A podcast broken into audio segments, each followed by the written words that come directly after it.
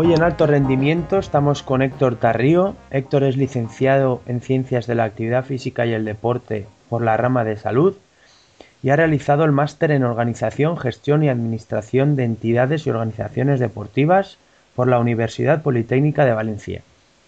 Asimismo es entrenador personal por la National Strength and Conditioning Association. Es entrenador nacional de natación y administra el blog Buena Forma. Eh, buenos días, Héctor. Buenos días, ¿qué tal? Eh, a ver, eh, como entrenador personal, cuéntanos un poco las actividades que realizas en tu día a día. Mm, bien, pues básicamente trabajo con diferentes grupos de personas, ¿no? En principio tengo atletas, puedo tener gente que busca salud, diferentes ramas de, y con diferentes objetivos, digamos. Eh, cada día, pues básicamente trabajo desde primera hora, principio, con gente que son atletas, digamos que entrenan a primera hora de la mañana, que, son, que buscan un rendimiento, que buscan, digamos, un trabajo diario que, con un objetivo muy específico de conseguir resultados. Pero sobre todo yo me centro mucho más en, en el campo de la salud. Sobre todo la mayoría de la gente que, que viene a mí es por, por salud o porque tiene algún problema de, digamos, de dificultad motora, digamos, o, o porque le preocupa su salud, digamos, de la espalda, la mayoría de la gente. Eh, mi día a día, como ves, es estar intentando que la gente sea un poco más, más saludable, más activa, digamos, y sobre todo que, que, sea mucho más responsable con, con todo lo que hace. Ok. Eh, has hablado que unos, unos clientes van más por, por la vía de rendimiento, otras por la salud. Eh, ¿Tú cómo haces eh, en la aplicación práctica de tu trabajo? ¿Cómo haces esta distinción? Es decir, el entrenamiento que vas a proponer a una persona o a otra, ¿en, en qué va a cambiar? Pues cambian muchísimo. Digamos, a ver, Ahora mismo tenemos de bastante de moda la gente que se está metiendo en el running ¿no? o en los triatlones ahora mismo. Vale, yo soy gallego, digamos que aquí en Galicia los triatletas están bastante de moda y vemos como la gente se va metiendo en un deporte en el que yo creo que tiene una exigencia muy muy grande.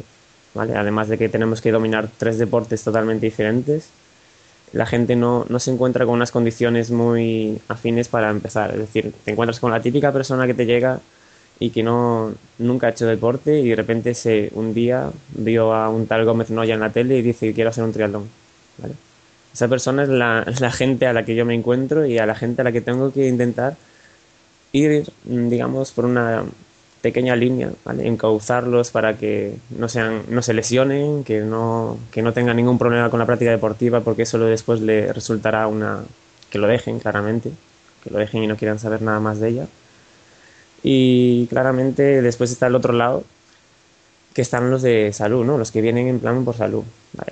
La diferencia es muy grande, ¿vale? Con unos digamos que voy a tener un trato mucho más, más directo, ¿vale? Mucho más mando directo, digámoslo así.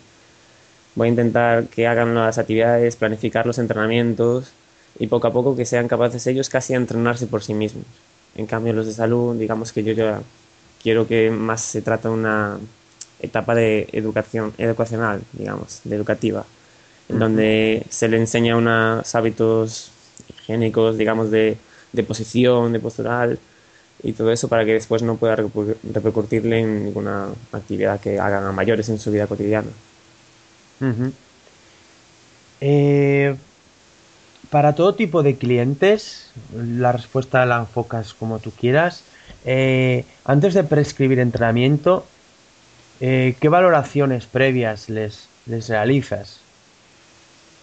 Mm, bien, si hablamos por rendimiento, digamos que las valoraciones son claramente de resistencia, fuerza, digamos de un poco de flexibilidad, aunque no me suelo parar demasiado, sino que eso después lo observo en la práctica cotidiana.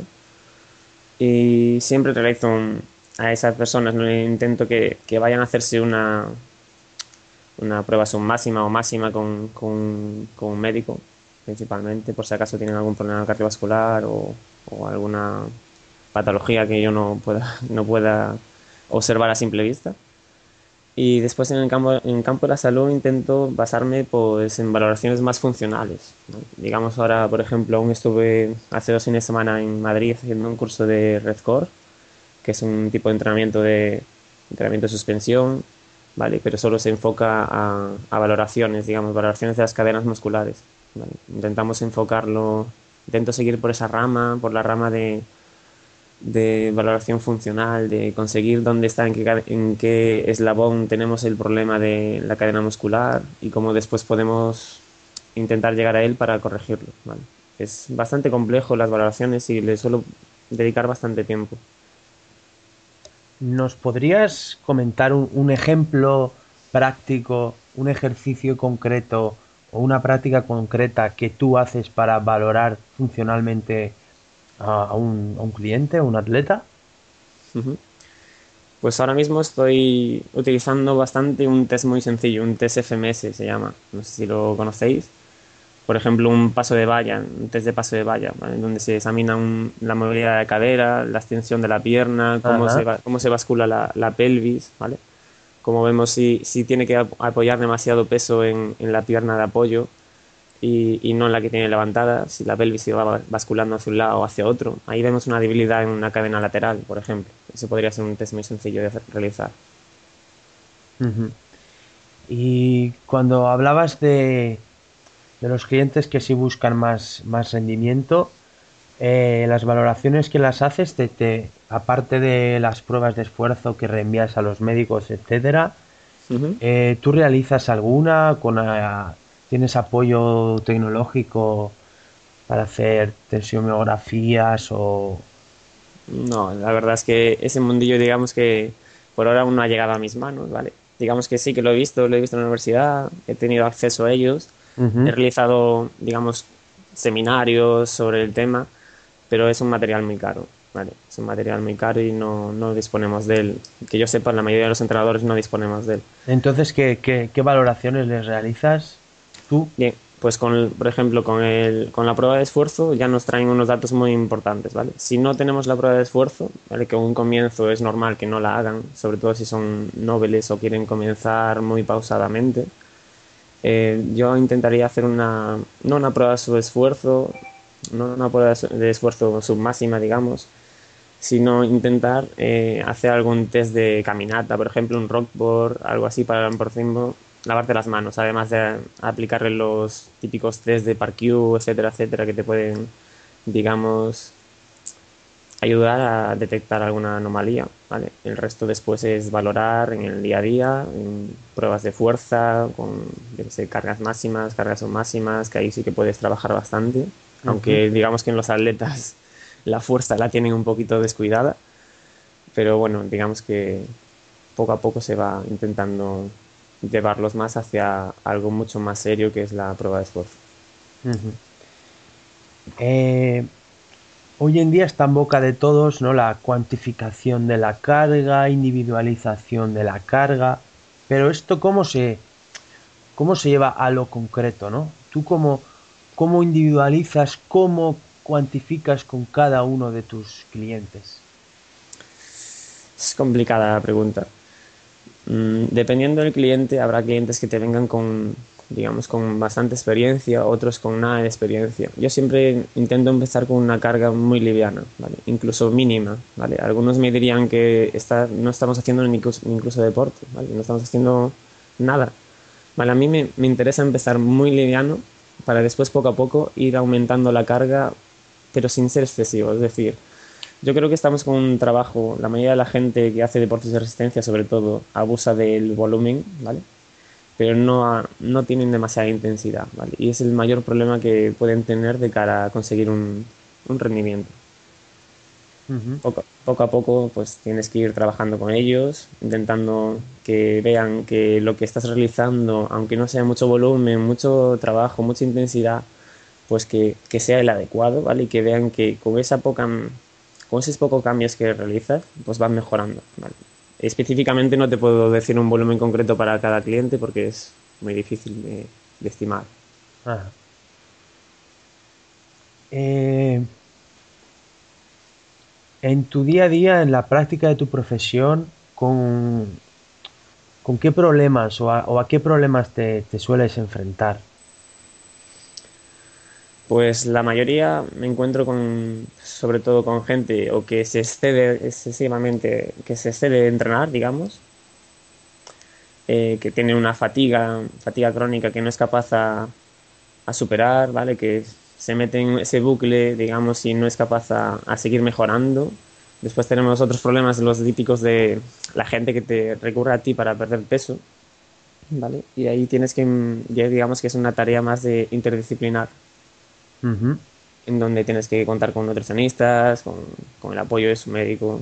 Es un, digamos, lo más complicado el tener que tratar con otros especialistas, aunque yo estoy en la la labor de intentar meterme mucho más con ellos, intentar hablarlo, pero digamos que aún no, no nos sentimos, los licenciados de INEF, por ejemplo, no nos sentimos muy reconocidos en el campo de la salud.